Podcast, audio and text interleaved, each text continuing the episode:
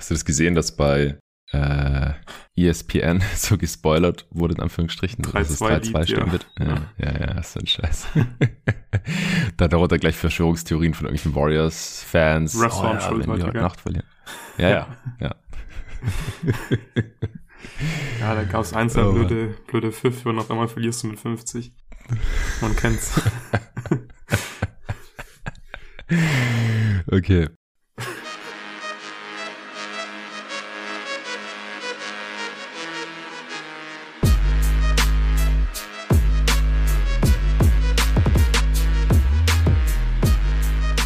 Willkommen zu einer neuen Folge von Jeden Tag NBA, dem Podcast für Leute, die sich jeden Tag mit der NBA beschäftigen wollen. Und wir haben wieder eine sehr, sehr verrückte Playoff-Nacht hinter uns.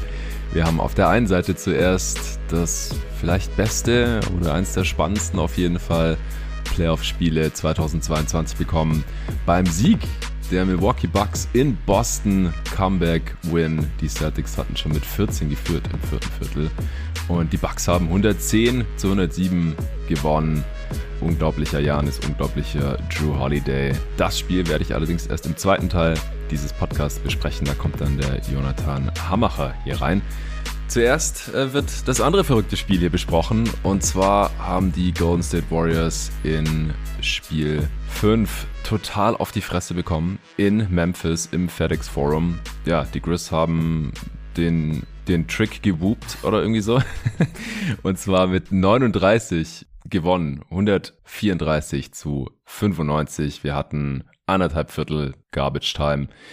Denn äh, es, es war eine fucking Lawine, die da kurz über die Warriors hinweggerollt ist. Ich habe vorhin nochmal nachgeschaut, weil ja, so Mitte des zweiten Viertels war es eigentlich noch ja, ein relativ offenes Spiel. Die Grizz hatten da nur mit 11 geführt und zwar mit 5-13 im zweiten Viertel stand's 46 zu 57. Und am Ende des dritten Viertels, also knapp 19 Spielminuten später, stand's 67 zu 119. Also ein 62 zu 21 Run der Memphis Grizzlies und genauso sah das auch aus und es, die Warriors hatten auch nur 21 Punkte, weil Toscano Anderson mit dem äh, Buzzer am Ende des dritten Viertels noch einen Dreier reingehauen hat, sonst wäre es 62 zu 18 gewesen. Luca, was zur Hölle ist hier passiert? Bei den Grizzlies fehlt Ja Morant, bei den Warriors in Anführungsstrichen nur Gary Payton der Zweite natürlich nach wie vor. Die sind hier angereist äh, und ja, Steph Curry hatte, wer es nicht mitbekommen, hat den äh, Mund relativ vollgenommen. Er war gefragt worden, was der Gameplan ist für dieses Spiel und er hat gemeint, der Gameplan ist äh, Boop der Trick. Das ist natürlich eine Referenz an einen Song aus dem sehr, sehr guten Film Hustle and Flow. Äh, Ich habe euch auch gefragt, äh, witzigerweise, als ihr da wart, Loris, und du, ob ihr den Film kennt, oder? Ja, ich, kann, Das, ich äh, kannte ihn in nicht. einer- nee. Ja, sehr zu empfehlen. Und äh, das ist natürlich ein legendärer Song, allgemein die Arena Music, äh, da in den Spielpausen, in den Timeouts und Viertelpausen im FedEx Forum in Memphis natürlich legendär. Ist ungefähr die einzige Arena, wo ich nicht automatisch zur Fernbedienung greife und auf Stumm schalten muss, äh, wie in 90 Prozent der anderen NBA-Arenen, wenn Timeout ist und da irgendeine schreckliche Musik läuft. In Memphis ist es immer sehr geil. Ja, Steph hat hier sehr ins Klo gegriffen, denn wie gesagt, wenn hier heute irgendwer gewuppt wurde, dann waren es er und seine Golden State Warriors. Was, was war da los aus deiner Sicht? Ja, also die Grizzlies waren offensichtlich in allen Bereichen des Spiels viel besser, aber sie haben die Warriors einfach sowas von outhustelt. Es war völlig absurd. Die Grizzlies haben am Ende des Spiels 19 Mal ähm, 19 Würfe mehr genommen als die Golden State Warriors, haben 17 Freiwürfe mehr genommen als die Golden State Warriors. Und also ich habe sowas noch nie gesehen, dass ein Team das Possession Game in den Playoffs vor allem so krass Mhm. verliert. Also das ist ja wirklich, es kann eigentlich gar nicht sein. Ähm, wie gewinnst du das Possession Game so krass? Natürlich mit äh, Offensiv-Rebounds und vielen Turnovern, die du in der Defense forcierst. Die Grizzlies haben 18 Offensiv-Rebounds geholt, hatten auch über, weiten, über weite Strecken des Spiels eine Offensiv-Rebound-Rate von fast 50 Prozent. Das heißt, sie haben einfach Ja. ähm, ja jeden zweiten Wurf, den sie nicht getroffen haben, einfach gereboundet. Und die Warriors hatten 22 Turnover, daraus haben die Grizzlies 29 Punkte gemacht. Das ist gar nicht so super effizient, aber ja, 29 mhm. Punkte nach Ballverlusten ist dann äh, schon relativ viel. Ja, und es war einfach, war, war einfach krass. Also Memphis war bereit zu spielen, die hatten Bock.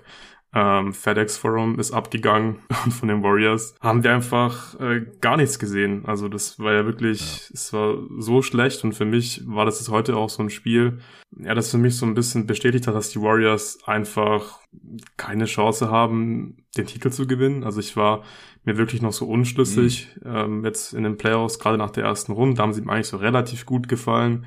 Und ich dachte immer, ja, es sind halt die Warriors, die, die wissen, wie man Titel gewinnt und die werden schon nochmal einen Gang hochschalten, aber offensichtlich können sie das nicht. Also ich kann mir nicht vorstellen, dass die auf einmal dann, falls sie die Serie noch gewinnen, äh, in den Conference Finals plötzlich, ja, gut verteidigen, plötzlich den Ball nicht mehr äh, 20 Mal jedes Spiel wegschmeißen. Und ja, für mich habe ich heute so ein bisschen den Punkt erreicht, äh, wo ich die Warriors als Contender einfach ja, abgeschrieben habe. Ja, okay, krass. Also ich, ich hatte sie ja auch schon beim Playoff Power Ranking mit Nico vor äh, Start der Playoffs bei den, bei den Fake-Containern, habe mhm. sie nicht mit so echten Titelchancen gesehen, es sei denn, dass sich da halt während der Playoffs nochmal irgendwas grundlegend ändert. Also Steph Curry auf einmal nochmal auf einem ganz anderen Niveau spielt. Es sah jetzt zeitweise so aus während der Playoffs, vor allem gegen die Nuggets, aber das war natürlich auch ein sehr, sehr günstiges Matchup für sie. Das war jetzt keine so große Überraschung. Also sie waren schon schneller wieder besser, als ich gedacht hätte, aber dass sie so ungefähr auf dem Niveau agieren würden, das war schon erwartbar. Dann natürlich auch im äh, dritten Spiel dieser Serie, als sie da die Grizzlies noch mit Morant äh, so verprügelt hatten. Ich meine, sie sind ein explosives Team, gar keine Frage. Und sie sind auch, haben eine gute Playoff-Defense, aber sie haben auf jeden Fall ihre Schwachstellen. Das ist klar, das war auch schon vor den Playoffs klar. Das ist jetzt natürlich heute auch überhaupt keine Repräsentation dieses Spiels, was, was die Teamstärke angeht, oder was die Differenz der Teamstärke dieser beiden Teams angeht. Auch wenn die äh, Grizzlies jetzt in dieser Serie mehr Punkte gemacht haben als die Warriors. Also die, die führen jetzt beim, beim Netrating. Ich glaube, davor waren sie minus 30 und sie haben ja mit, was heißt das, 39 gewonnen. Übrigens nicht, nicht mit 40. Ich hatte schon so eine schöne Statistik rausgesucht, ähm, beziehungsweise den Tweet von Kevin Pelton. Und zwar wurde er gefragt auf Twitter vorhin, ob schon mal ein Team in die Finals gekommen ist, nachdem sie in den Playoffs mit 40 oder mehr Punkten verloren hatten und oder einen Titel gewonnen hat. Und es hat noch nie ein Team einen Titel geholt nach so einer Niederlage in den Playoffs. Und nur ein Team ist in die Finals gekommen, und zwar die 82er Sixers. Die sind in die Finals bekommen, gekommen, nachdem sie in den Eastern Conference Finals das erste Spiel gegen die Celtics mit 40 verloren hatten. Aber das halt das einzige Team. Und das ist 40 Jahre her. Dann die 98er Jazz, die waren in den Finals und haben da noch eine 40-Punkte-Niederlage einstecken müssen gegen die Bulls. Das ist ein bisschen eine andere Situation. Aber einen Titel gewonnen hat so ein Team noch nie. Das ist ja nicht immer so super aussagekräftig. Und hey, Kopf hoch, Warriors-Fans. Die Warriors haben jetzt nicht mit 40 verloren, immerhin. Weil sie in der Garbage Time dann äh, irgendwie nochmal 15 Punkte aufgeholt haben. Ja, aber ich, ich denke auch, pff, das, sowas darf nicht passieren. Und im letzten Spiel haben wir ja die Warriors auch schon hart kritisiert, wo sie nur so knapp gewonnen hatten, zu Hause gegen die Grizzlies, nur weil die am Ende eher das Spiel eigentlich aktiv verloren haben. Und ja, die Warriors da halt dann doch ein bisschen abgezockter waren. Aber wie die hier heute ins Spiel reingekommen sind, das, das war unter aller Sau.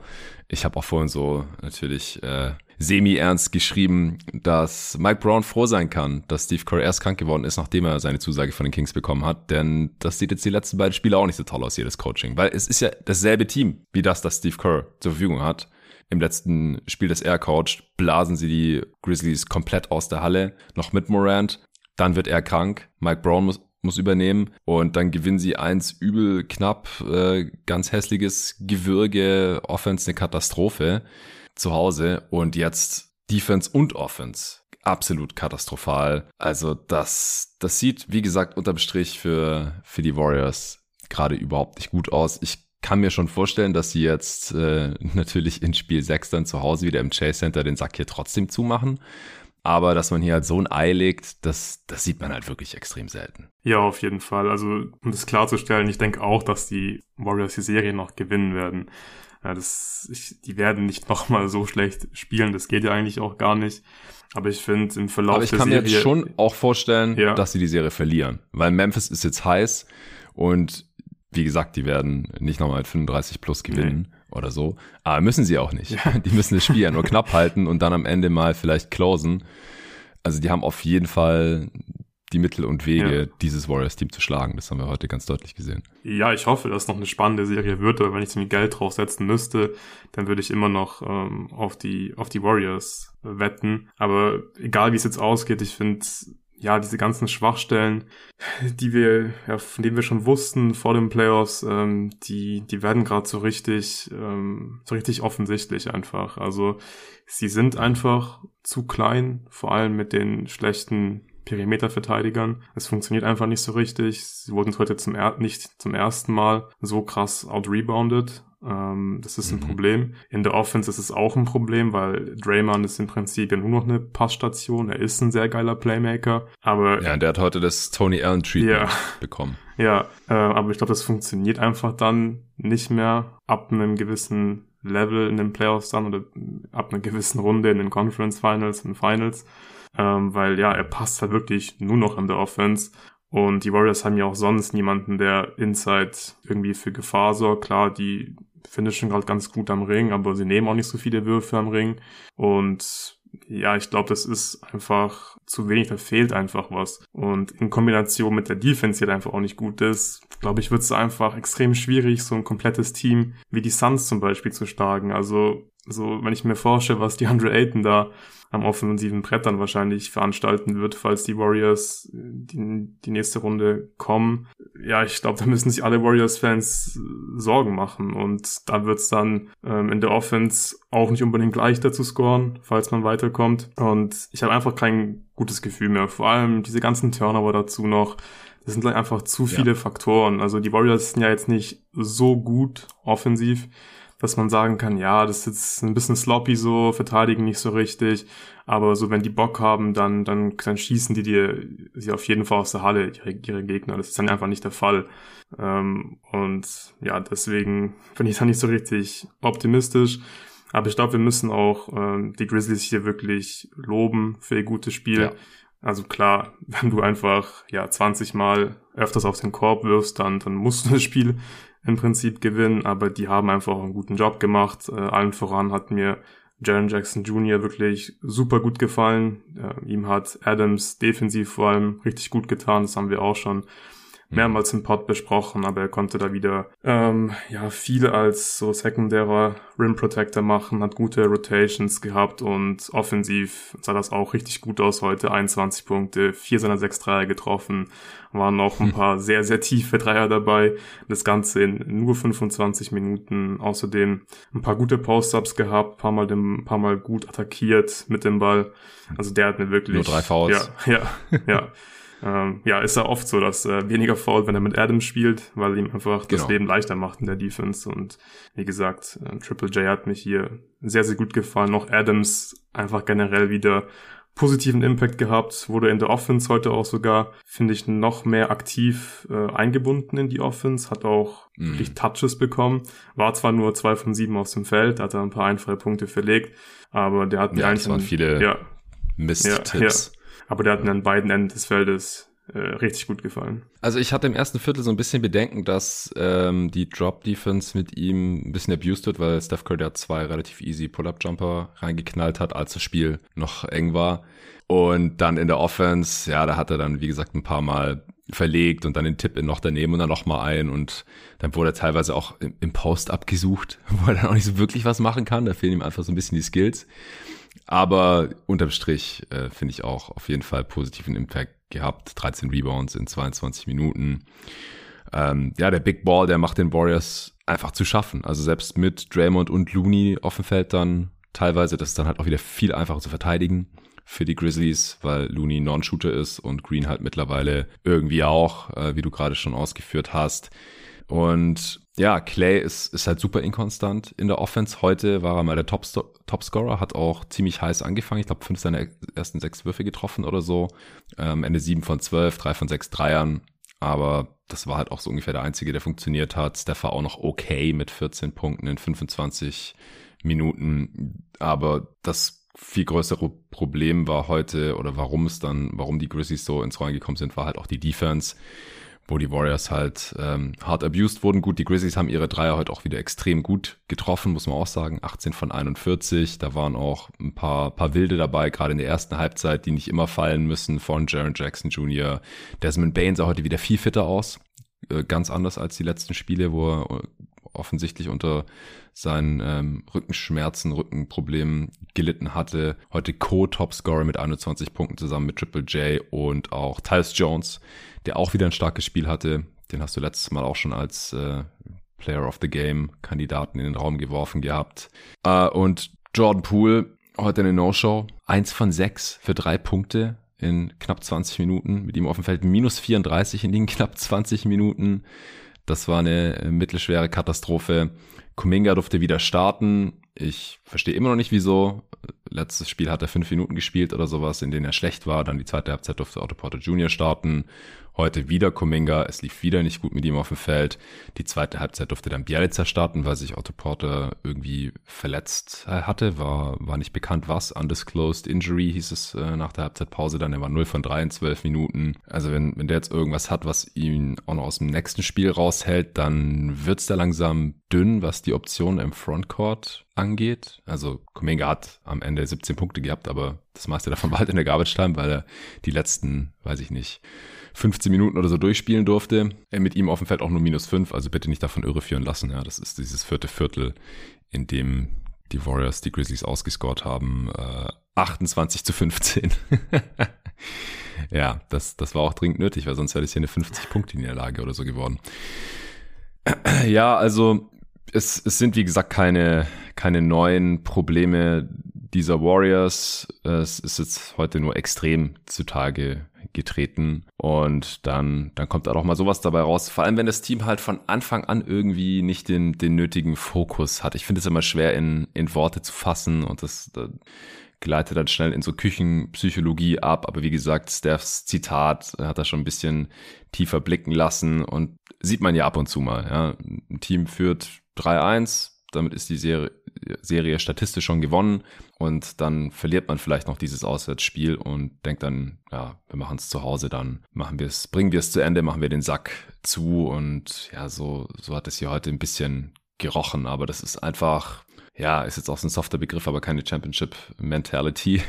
Äh, ich, ich fand's auch so ein bisschen seltsam, komisch, witzig, dass Draymond Green dann im vierten Viertel als sein, oder war das Ende des dritten, weiß ich nicht mehr, äh, im Timeout, als dann natürlich der, im FedEx Forum äh, Whoop der Trick aufgelegt wurde und die ganze Halle abgegangen ist und die äh, das Dance-Team da halt natürlich vor den Warriors auch rumgetanzt hat und so. Und Steph hat sich natürlich einen abgegrinst.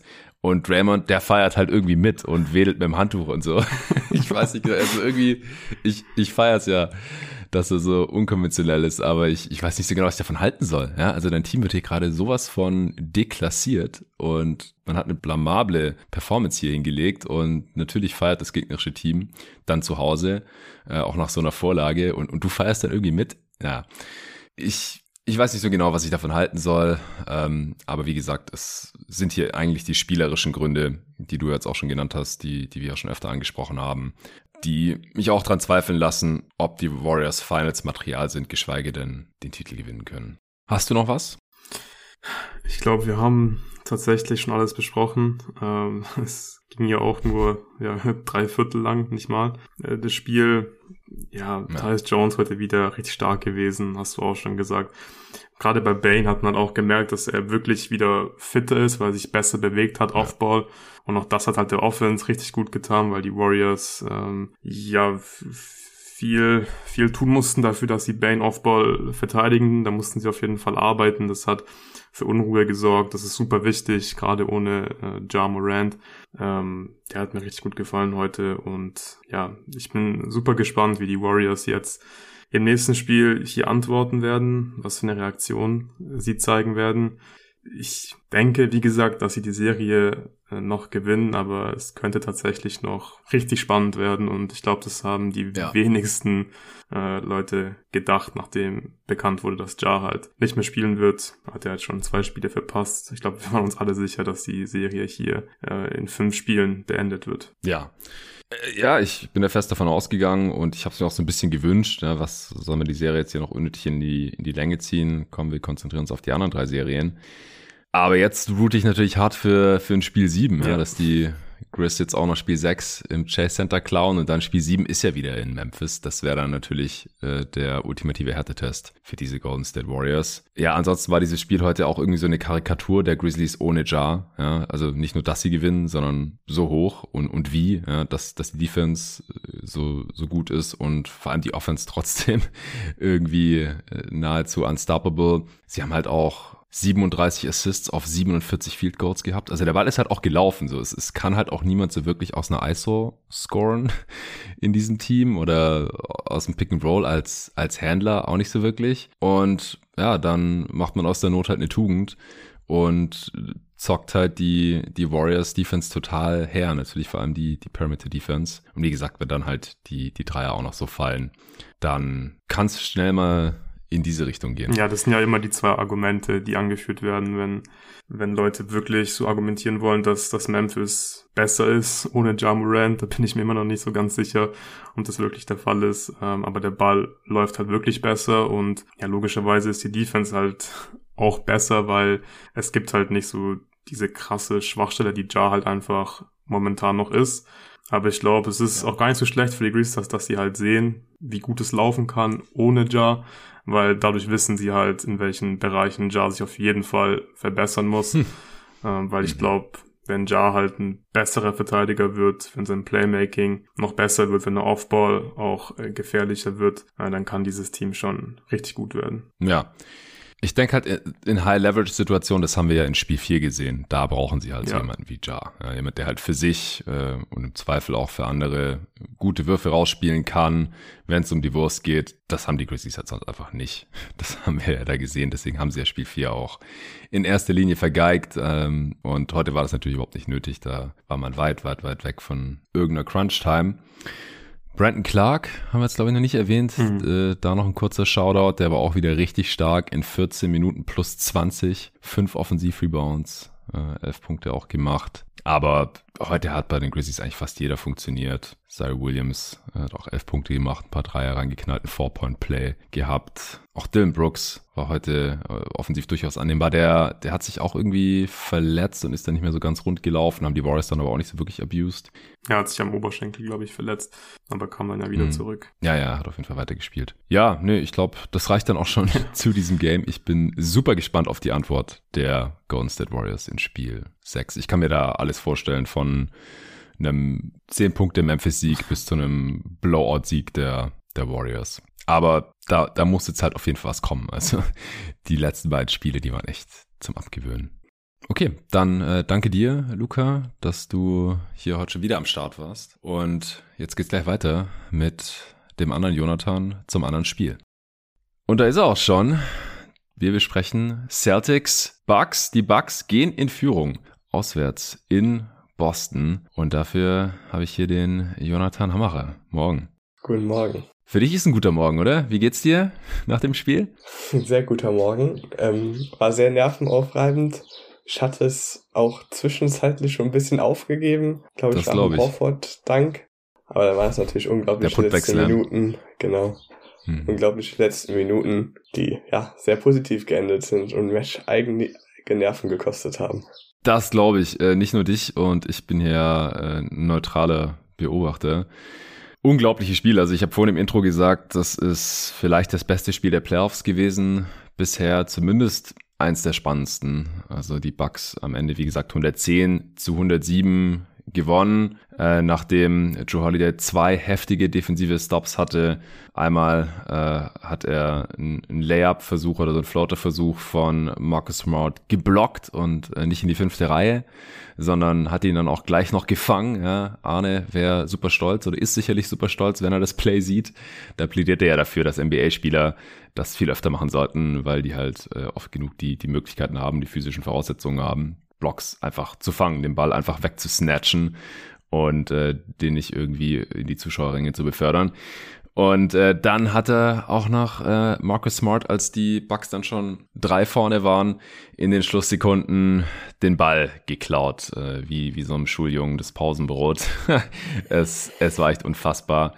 Äh, und vor allem natürlich, dass, dass Drew Holiday das die beste Perimeter Defense, die man halt so zeigen kann oder On-Ball Defense, die man so zeigen kann äh, in einer High-Leverage-Situation, gerade auch gegen den Defensive Player of the Year da dann zeigen kann. Das äh, entbehrt natürlich nicht eine gewissen Ironie. Also die Celtics jetzt mit dem Rücken zur Wand vor Spiel 6 in Milwaukee. Sie können in Milwaukee gewinnen, das haben sie schon äh, gezeigt, äh, aber die, die Serie ist natürlich super, super interessant. Ich hatte auch schon überlegt, ob wir hier in dem Spiel am Ende nicht wieder darüber sprechen müssen, was die Bugs im Halbfeld oder allgemein offensiv nicht ein bisschen besser machen könnten oder sollten bis sie dann halt das vierte Viertel 33 zu 21 gewonnen haben und einen 14 Punkte Rückstand noch in einen 3 Punkte Sieg ummünzen konnten. Sie hatten seit früh im zweiten Viertel das gesamte Spiel hinten gelegen, schienen da einfach nicht wirklich rankommen zu können, waren eigentlich die ganze Zeit so ja zwischen 5 und 10 Punkten irgendwie hinten. Und Janis war, war mal wieder, was heißt mal wieder? Er hat ja schon extremen Impact gehabt in allen Spielen hier bisher, aber war nicht so richtig effizient bis hierhin. Neulich auch gelesen, dass er ein schlechteres True Shooting hat, als Kevin Durant in der ersten Runde gegen die Celtics hatte, vor diesem Spiel. Und heute war er halt absolut dominant. 9 von 10, Armring direkt. Es sind noch ein paar Jumper reingefallen, unter anderem zwei Dreier im vierten Viertel. 40 Punkte am Ende für den Greek Freak. Aber wie gesagt, der, der Match-Winner, wie man so schön sagt, war am Ende dann Drew Holiday, nicht nur mit seinen defensiven Stops, sondern auch, weil er ein paar, paar wichtige Würfe noch getroffen hat am Ende. Also, pff, ich weiß gar nicht, wo wir anfangen sollen. Wo, wo willst du denn anfangen? Was, was wird bei dir hängen bleiben aus diesem Game? Ähm, ja, also, schwierig. Wenn man es chronologisch aufarbeitet, fängt man, glaube ich, vorne an. Ja. Da haben die Bugs am Anfang, glaube ich, auch mit bisschen ähm, Shooting-Glück einfach weil sie halt früh auch ihre drei getroffen haben, konnten sie ganz gut ins Spiel starten. Mhm. Janis hat irgendwie am Anfang das Gefühl, äh, kommt irgendwie am Anfang immer selten zum Korb, verlässt sich schon mal sehr auf seinen Jumper. Also irgendwie in jedem Spiel so kommt nie wirklich gut in die Spiele rein. Aber die Celtics konnten das am Anfang auch nicht wirklich bestrafen. Die Bucks haben halt in der ersten Halbzeit noch eine relativ tiefe Drop gespielt, wodurch dann, ähm, also mit Lopez und mit Janis, wodurch dann Tatum und Brown eigentlich immer so relativ offenen ähm, Dreiern kamen. Die konnten sie jetzt nicht wirklich verwerten. Ja. Und genau. Und dann war das halt so ein bisschen, ja, die Story am Anfang. Die Bucks waren offensiv wieder nicht wirklich gut.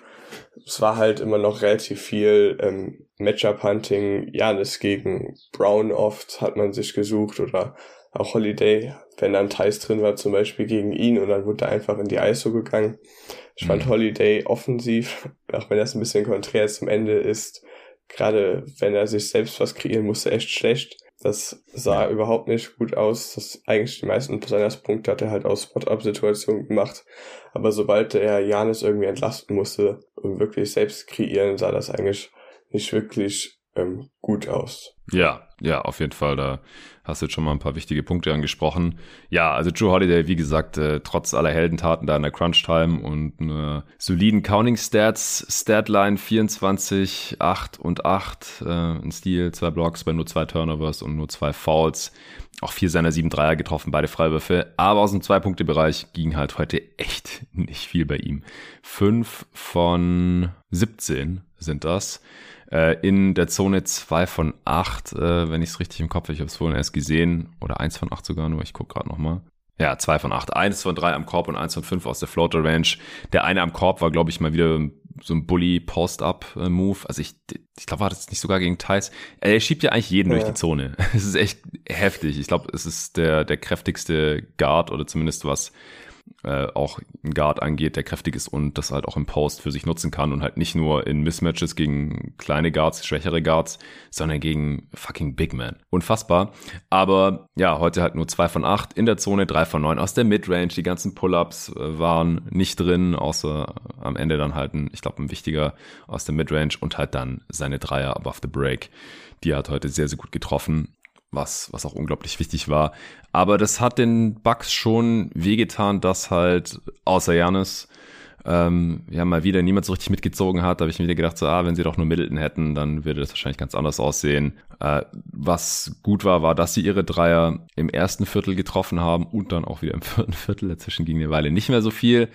Äh, die Celtics haben am Anfang auch viele Dreier geballert, wollten halt diese Drop-Defense der Bucks bestrafen, was nicht geklappt hat. Ähm, Jason Tatum hat ja auch massive Probleme mit seinen Pull-Up-Jumpern in dieser Serie bisher. Das ging gerade so weiter. Brown und Tatum im ersten Viertel zusammen zwei von acht äh, von hinter der Dreierlinie. Tatum am Ende zwei von elf Dreier getroffen. Das sind schon Würfe, die für ihn eigentlich nicht so super schwer sein sollten, aber sie gehen halt einfach nicht rein. Und ich glaube, so lange wollen die Bucks dann auch nicht unbedingt was an der Defense äh, verändern. Zumindest, äh, ich meine, sie haben ja nicht das ganze Spiel über Drop verteidigt, aber mhm. äh, halt so oft, dass, dass Tatum da halt oft relativ easy in die Würfe reingehen konnte und ein paar sind auch wirklich in and out gewesen äh, und ja, knappe Misses. Ja, deswegen war, waren die Bucks ja auch äh, noch im ersten Viertel und auch zu Beginn des zweiten Viertels noch vorne, bis dann im zweiten Viertel die Celtics sich die, die Führung krallen konnten. Was hast du da so gesehen?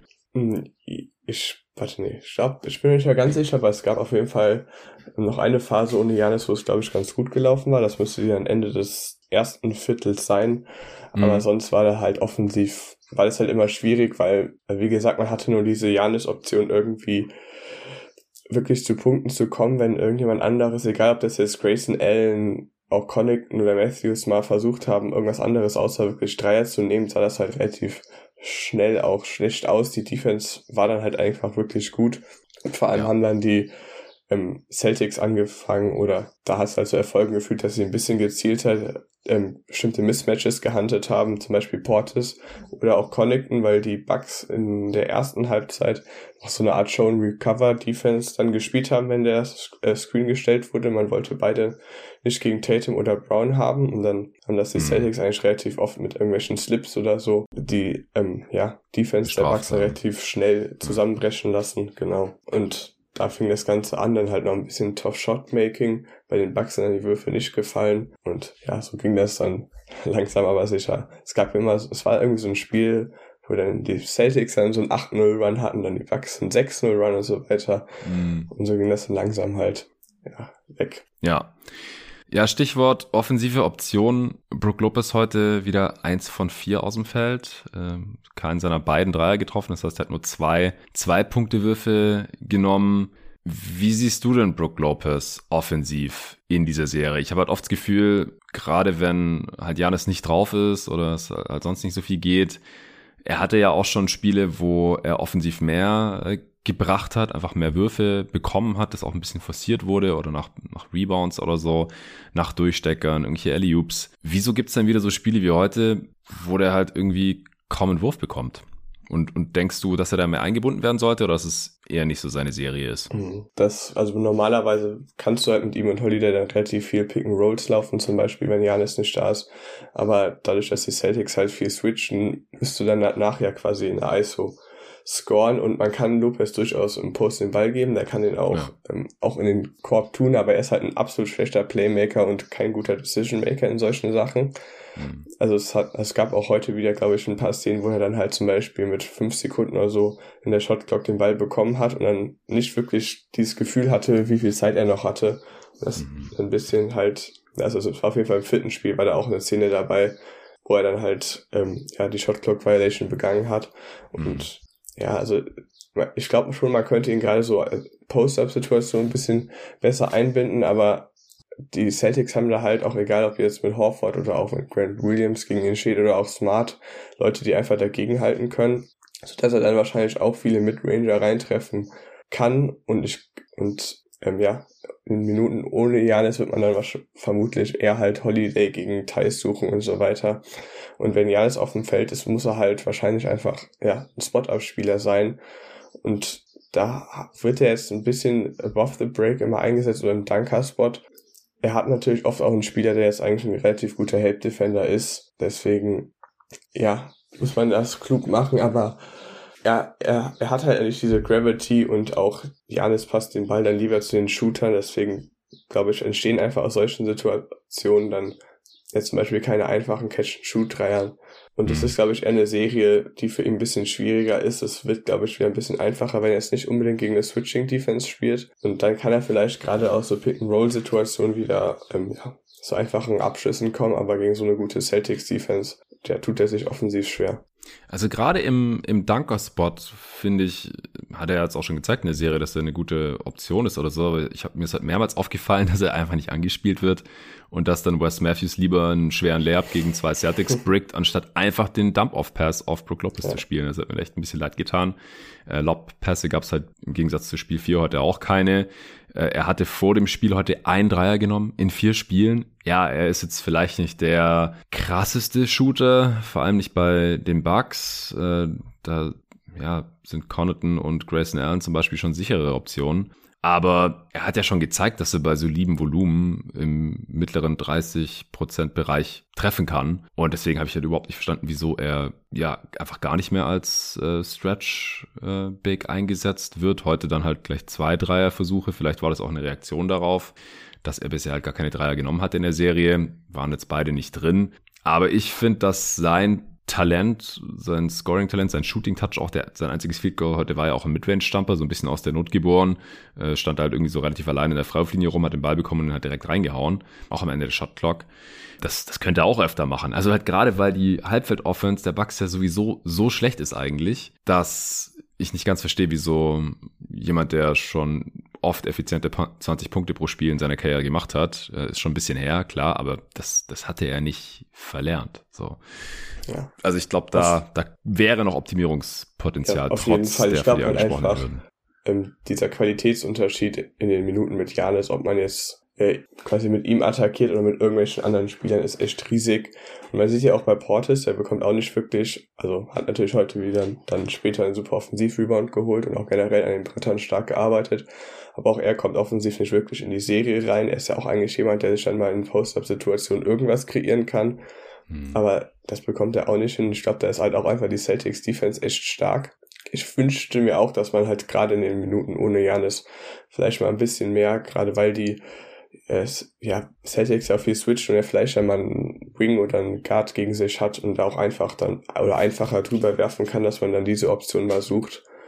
Aber effiziente Punkte würde man wahrscheinlich von ihm in der Serie auch nicht bekommen. Mm, okay. Er fehlt halt dann auch, wenn er nur 20 Minuten spielt, so wie heute, fehlt er halt auch in der Defense. Ja. Also ich finde das auch schon auffällig, weil ähm, die Bucks dann natürlich äh, Small spielen, wenn man das so nennen kann, mit Janis auf der 5 und halt vier kleineren Spielern und auch mit Portis daneben natürlich auch keine Rim Protection liefert. Da muss Janis da alleine den Laden zusammenhalten und schon die Celtics 18 von 22 am Ring getroffen heute. Das ist halt so viel besser als in, in den bisherigen Spielen. Das ist ja nicht so, nicht zu unterschätzen halt, dass er, wenn er rausgenommen wird wegen der Offense, dass er dann halt dort auch hinten extrem fehlt. Das ist auch ein Faktor, wieso das Spiel heute offensiver geprägt war. Also ich glaube, wir hatten das noch gar nicht, dass beide Teams ein Offensivrating von über 115 hatten in dieser Serie. Vielleicht im, im letzten Spiel. Aber ja, es ist ja bisher eigentlich eher so eine absolute Defensivschlacht gewesen. Und äh, die, die Bucks haben am Ende ja auch gewonnen, obwohl sie ein True Shooting von unter 54 Prozent hatten. Vor allem, weil sie mehr als jeden dritten Offensivrebound einsammeln konnten. Unter anderem der sehr wichtige von Bobby Portis da in der Crunch Time. Ja, ähm, was, was ist dir noch aufgefallen in dem Game? Ja, wenn wir dann ins, wenn wir dann schon jetzt in so eine Richtung viertes Viertel Crunch Time gehen. Klar. Ja, okay, dann ähm, irgendwann sind, sind die Bugs dann halt von Lopez weggegangen und haben halt ähm, relativ viel geswitcht. Man hatte dann oft irgendwie ähm, Holiday, Matthews, auch Allen teilweise Portis und Janis drauf. Habe ich Connaughton gesagt? Den auf jeden Fall auch. Ja. der war ja auch wichtig und ähm, ja, die Idee dahinter war halt, dass man defensiv viel switchen konnte und so halt quasi das Ganze versucht hat zu verteidigen und offensiv halt einfach viel besseres Spacing hatte, weil alles eigentlich sehr gute Shooter sind, die von überall werfen können, auch mal aus der Bewegung Dreier. Und ja, das hat dann, hat sich dann auch im vierten Viertel ausgezahlt, dann sind die Würfe auch wieder gefallen von allen. Und so hat halt auch Janis dann offensiv ähm, sehr viel Platz gehabt, auch einfach mal in die, ähm, in die Zone zu gehen. Hm. Hat das dann auch geschafft und so ist dann die Offensive der Bucks halt im vierten Viertel also ein bisschen in den Flow bekommen und die konnten halt diesen Run dann starten. Ja, genau. Also es Das war natürlich extrem wichtig, dass man da im, im vierten Viertel so reingekommen ist, 33 Punkte machen konnte. Alle sechs Dreier getroffen. also nicht gerade nachhaltig äh, wahrscheinlich oder ein Konzept unbedingt für die Zukunft, weil davon kann man natürlich nicht ausgehen. War natürlich auch so ein bisschen Regression oder Progression äh, zur Mitte, weil davor die Dreier eine Zeit lang echt nicht so gut gefallen waren. Aber Matthews hat seinen getroffen, Janis hat seinen getroffen, ach, dann war der andere wohl im dritten Viertel und äh, Drew Holiday beide und auch Pat Connaughton hat zwei reingeknallt. Und ohne diese ganzen Dreier wäre das Spiel ja gar nicht mehr, hätte es gar keine Crunch-Time mehr gegeben, wenn wir mal ehrlich sind. Äh, Janis äh, hat zwar auch noch zwei Zweier gemacht, aber ja, der musste dann auch ein bisschen aufpassen, hatte wieder einen Offensivfoul, hatte vier Fouls alleine im letzten Viertel. ähm, das, das war schon relativ wild, also und drei Turnovers. Und ja, nur durch, nur mit Janis, ja, er hätte allein dieses Spiel nicht drehen können. Er hat die Bugs über drei Viertel quasi alleine dran gehalten. Wie gesagt, ähm, unfassbares Spiel wieder von ihm.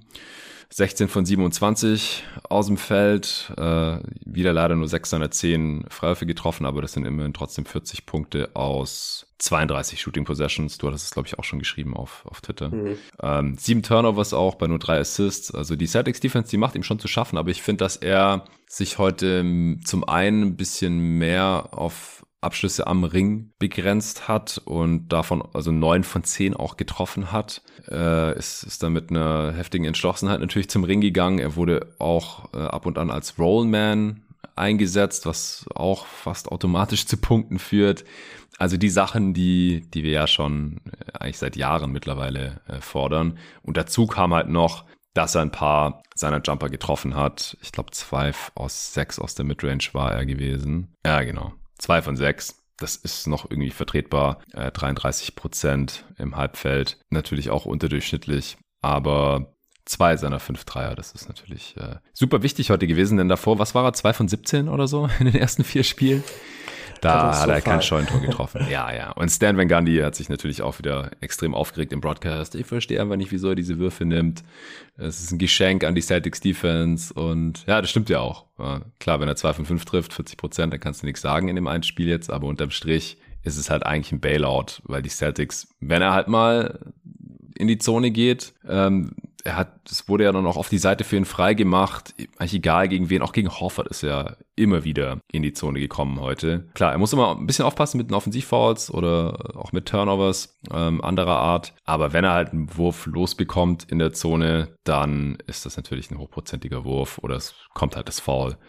Und solange die mit 60 Prozent trifft, ist es ja auch äh, auf jeden Fall noch 1,2 Punkte pro Possession also hilft dem Team auf jeden Fall auch noch, auch wenn er, wenn es natürlich schön wäre, wenn er da irgendwie wieder Richtung 75 Prozent käme. Ja, was, wie, wie hat dir die, die Offense um, um Janis heute gefallen oder war da irgendwas anders als die letzten Spiele aus deiner Sicht? Ähm, relativ lange nicht wirklich. Also ich finde, man hat halt einfach das Problem, dass man viel zu wenig Creator hat. Man hat Janis und dann noch Holiday.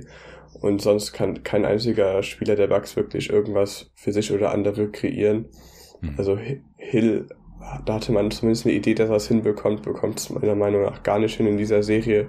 Ja. Und man hat, es gab, glaube ich, auch zum Beispiel so zwei Drives von Matthews, wo er dann mal einen Closeout attackiert hat und sofort den Ball verloren hat und halt einen schwierigen Wurf am Ring genommen hat. Ja. Und es muss halt einfach dadurch gehen, dass dann quasi Janis und Holiday irgendwie sich ihre Würfe kreieren und die anderen halt das Play finishen. Ich finde, man hat dann in der ähm, im vierten Viertel ein bisschen mehr Bewegung in die Offense reingebracht, dass man auch einfach mal Shooter äh, ja, zum Handoff, Handoff laufen gelassen hat oder halt ein Fake Handoff und so weiter. Das fand ich halt die ersten drei Viertel schon relativ statisch. Das konnte mhm. man dann im vierten Viertel ja ein bisschen besser anpassen, aber ich glaube, mit dem aktuellen Personal ohne Middleton bekommt man halt eine viel effizientere Offense wirklich hin. Ja, ich denke auch müssen halt irgendwie einfach nur die Dreier fallen und man hat dann auch ja gesehen, wenn sie dann fallen, sieht es auch wieder ganz gut aus. Aber irgendwie ja. haben die Bucks da ja chronische Probleme in den Playoffs, dass da die Dreier auf einmal nicht mehr fallen. Ja, sie waren sieben von 23, also sind das unter 30 Prozent in den ersten drei Vierteln und dann wie gesagt alle sechs im vierten, am Ende dann 13 von 29, das sind 45 Prozent und ein ja zumindest solides Volumen. Die Celtics haben auch nur zwei mehr genommen, dafür drei weniger getroffen. Das sind 32 Prozent. Ähm, sprechen wir vielleicht mal ein bisschen über die Celtics. Ähm, was hast du zu, zu deren Spielern zu sagen? Ja, defensiv war es natürlich wieder ähm, unglaublich gut die sind da einfach, jeder, also du hast da einfach kein Mismatch, jeder kann irgendwie ähm, sehr gut verteidigen, man hat sehr gute Help-Defender, sie machen es auch ein bisschen ähnlich wie zum Beispiel auch Miami gegen ähm, Trey Young, dass sie halt unglaublich viel helfen, aber halt nicht so weit weg von ihrem Shooter helfen, dass sie sehr offen ist. Mhm. Und dadurch halt Janis ist auf dem Weg in die Zone ähm, verdichten oder auch Holiday. Und die ist immer noch unglaublich physisch und es ist halt sehr schwer, irgendwie gegen dies zu scoren. Und offensiv, ja, fallen irgendwie dann teilweise die Würfe bei Tatum nicht. Ich finde ihn bis jetzt auch noch nicht so stark. Ich finde, Brown hatte bisher eher die, der Serie ein bisschen seinen Stempel aufgedrückt, hatte jetzt auch in diesem Spiel wieder eine Phase, wo er sehr heiß war und also viele schwierige Dinger getroffen hat. Mhm. Aber was man offensiv halt trotzdem merkt, dass die Bucks halt bestimmte Spiele haben, wie zum Beispiel Smart, White oder auch immer noch Horford, diese halt, ja, die Above the Break Dreier ähm, werfen lassen und das, und dadurch, dass sie das machen, oder das, dadurch, dass sie damit ja relativ cool sind, können sie halt bei ähm, Tatum und Brown relativ viel reinhelfen und haben diese dadurch auch ja einigermaßen im Griff. Sie sind natürlich bei Tough Shot Maker und da wird es auch mal Phasen geben, wo sie dann fünfmal hintereinander irgendwie einen Pull-up treffen oder auch mal zum Korb kommen. Hm. Aber so richtig ähm, dominant konnte noch keiner von den beiden auftreten. Ja, gut, außer im letzten Spiel, da war Tatum ja im Endeffekt ja. ganz gut. Äh, neben Al Horford, der, der heute nicht so heftig unterwegs war, keinen seiner beiden Dreier getroffen hat. Auch Grant Williams wieder 0 von 3, ähm, aus dem Feld 0 von 2 von Downtown. Und wie gesagt, Tatum 2 von 11, das meiste waren Pull-Ups. Und dann kann man halt äh, damit leben, so die Zone zu vernageln, wenn halt die Jumper der Celtics dann nicht so fallen. Das, davon sind sie abhängig, äh, damit stehen und fallen sie, das haben wir schon gesehen. Ähm, was über weite Strecken auffällig war, ich, ich weiß nicht mehr, ob ich das in der Halbzeit nachgeschaut hatte, dass halt die Bugs ihrerseits auch die Sachen, die sie offensiv brauchen, also natürlich neben Dreiern, das ist offensichtlich, aber halt äh, Second Chance Points, Offensiv-Rebounds, äh, Transition, damit sie halt nicht gegen die Halbfeld-Defense der Celtics ran müssen, dass sie davon eigentlich gar nichts bekommen hatten. Und dann in der zweiten Halbzeit haben sie aber dann halt 10 Offensiv-Rebounds geholt, am Ende 17. Das sind mehr als dreimal so viele wie die Celtics, die hatten nur fünf. Ja, und ja, so so konnten sie halt äh, das, das dann ausgleichen zusammen mit dem heißen Dreier-Shooting im, im letzten Viertel, dass sie halt erst dranbleiben konnten und dann am Ende da noch in Führung gegangen sind. Ein großer Unterschied, ähm, gerade gegen Ende fand ich halt auch, dass die Bucks relativ schnell gespielt haben, die Celtics nicht. Also auch nach ja. Makes. Es gab zum Beispiel eine Szene, ähm, wo ich glaube, Williams sich noch irgendwie mit dem Schiedsrichter unterhalten hat und die Bucks halt ähm, unglaublich das Tempo gepusht haben und so Janis, glaube ich, gegen Pritchard stand, was dann irgendwie in Connecten 3 geendet hat zum Beispiel.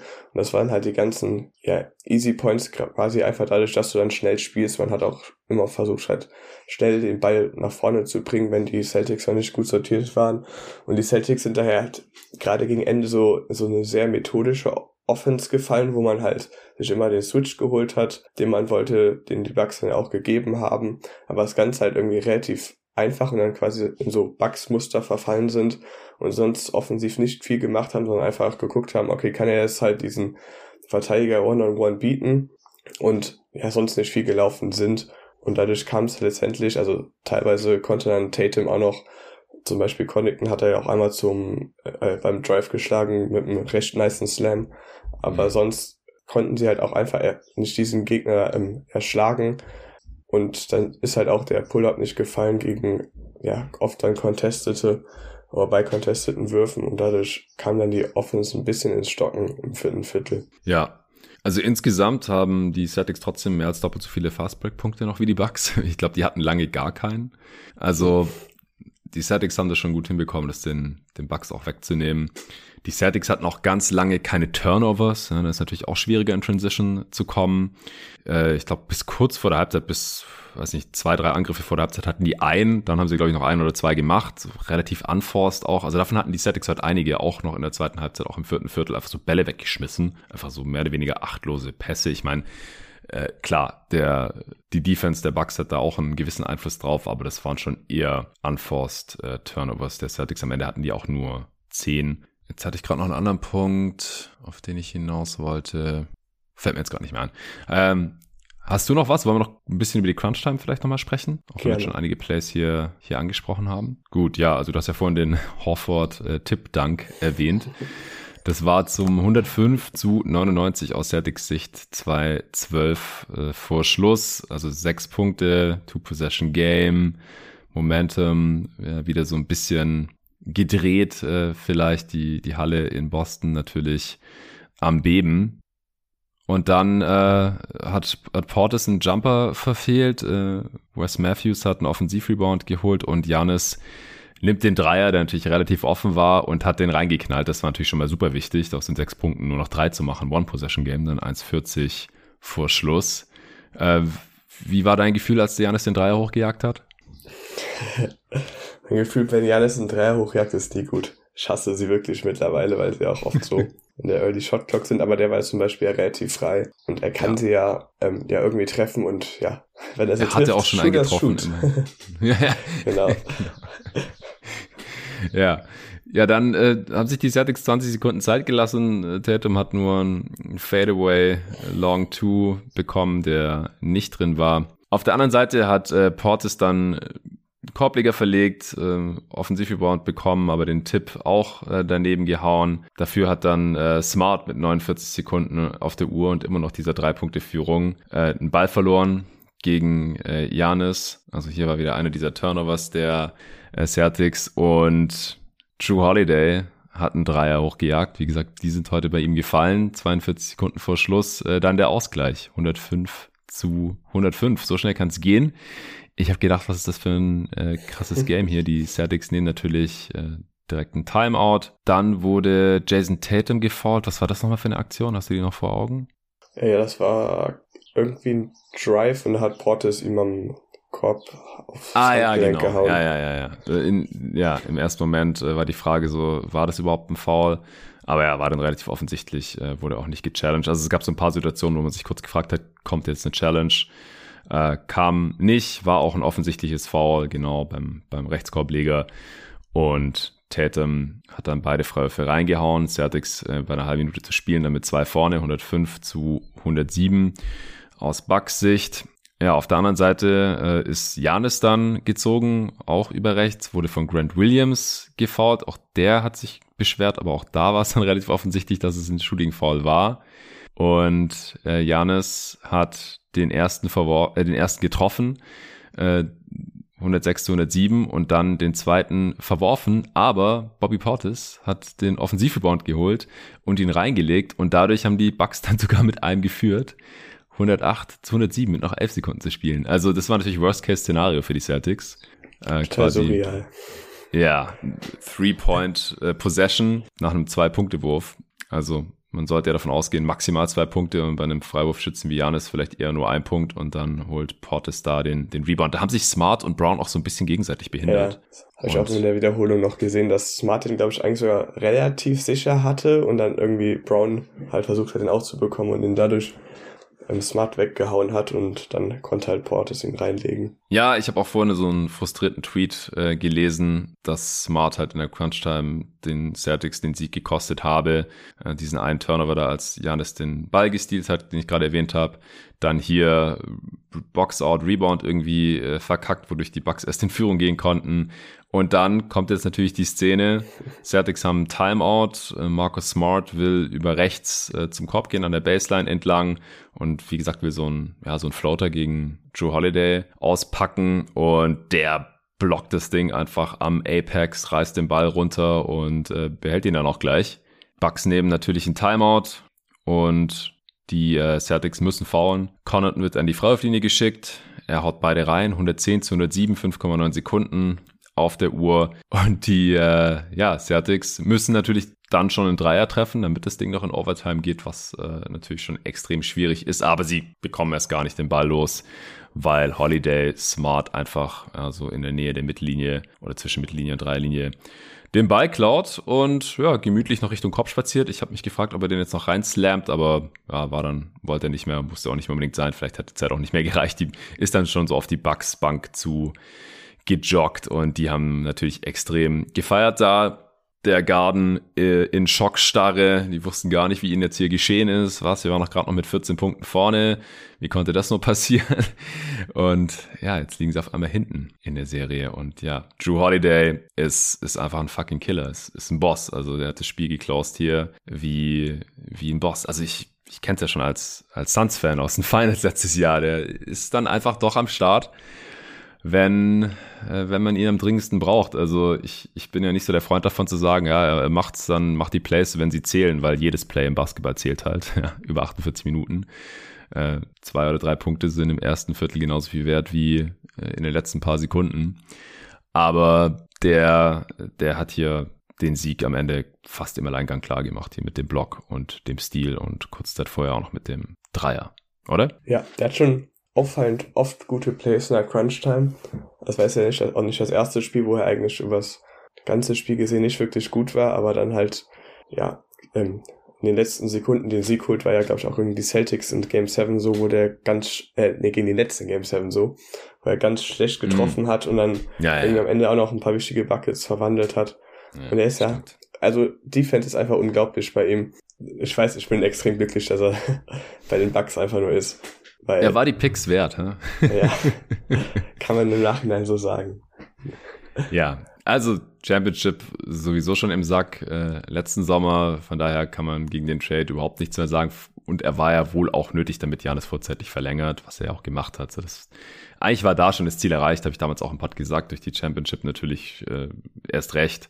Und alles, was er jetzt hier gerade noch zeigt, das äh, ist quasi noch, noch Bonus und hält die Bucks hier auch am Leben ohne Chris Middleton, beziehungsweise hat sie jetzt hier in Führung gebracht. Was sind denn jetzt so deine Gefühle für die restliche Serie? Ich bin sehr gespannt auf Game 6. Ich habe ähm, ja vor diesem Comeback eigentlich war ich relativ pessimistisch, weil ich finde, die Celtics kamen dann offensiv zu sehr vielen einfachen Punkten, während die Bucks immer noch ähm, sehr hart arbeiten mussten. Und da hatte ich schon den Gedanken, ja, wenn die Celtics das jetzt gewinnen, was zu dem Zeitpunkt für mich eigentlich relativ wahrscheinlich war, dann habe ich keine wirkliche Lust auf Game 6.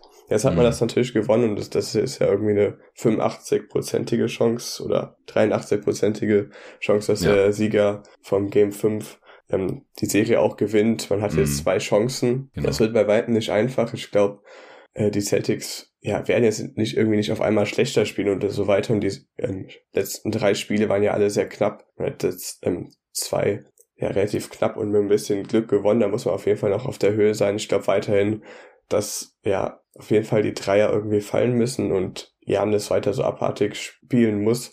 Und dann hoffe ich irgendwie, dass, also ich bin jetzt noch nicht so, dass ich mir jetzt sicher bin, dass sie gewinnen. Ich glaube trotzdem, dass sie halt relativ gute Chancen haben, irgendwie eins zu closen. Aber ich will es auch absolut nicht ausschließen, dass das hier in Game 7 geht und im Game 7 im Garten kann halt dann alles passieren, vor allem halt auch ein Celtics-Sieg.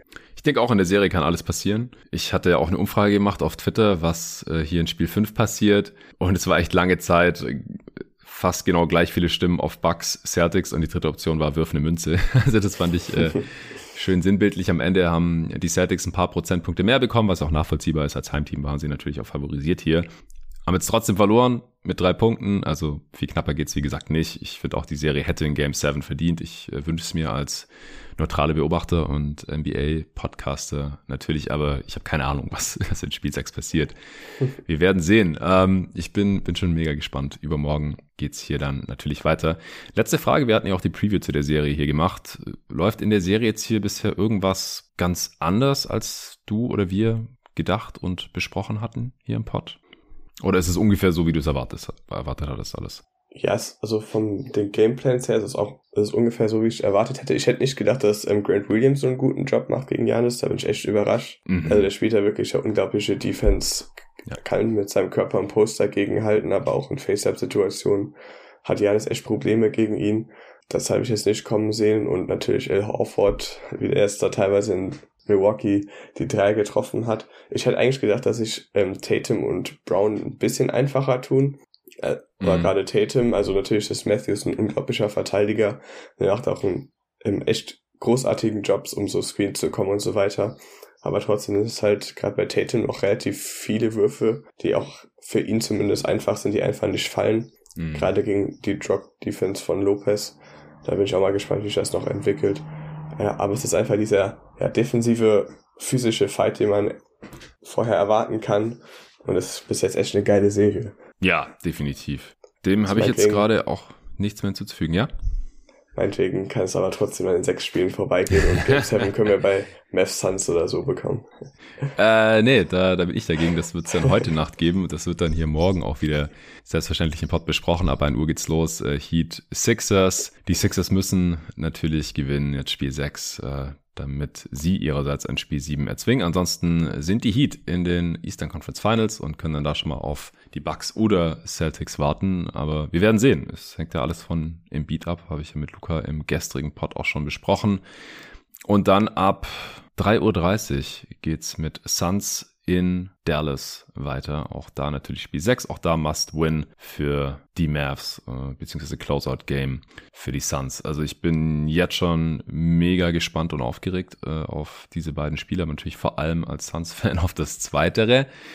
Ähm, mal sehen, ob ich den Hans für morgen früh nochmal reinbekomme. Luca ist auf jeden Fall wieder am Start für Heat Sixers. Und am Samstagmorgen da werde ich hier mit dem David sprechen und dann ja, werden wir ihn wieder besprechen, wie die Celtics äh, in Spiel 6 gewinnen konnten und dann Spiel 7 forcieren konnten äh, oder warum die Celtics jetzt schon rausgeflogen sind.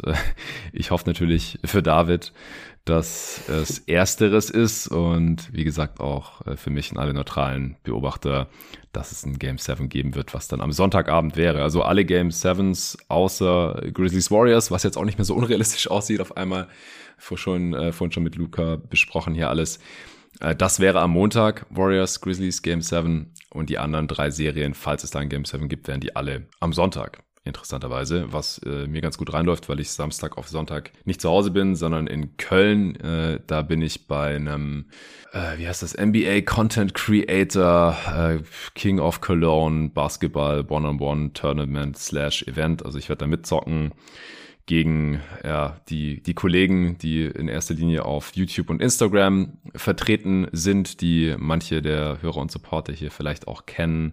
Seabass, äh, Kobi Björn, äh, der Lino, den man vielleicht auch von NBA Twitter kennt, die sind da vertreten und noch ein paar andere.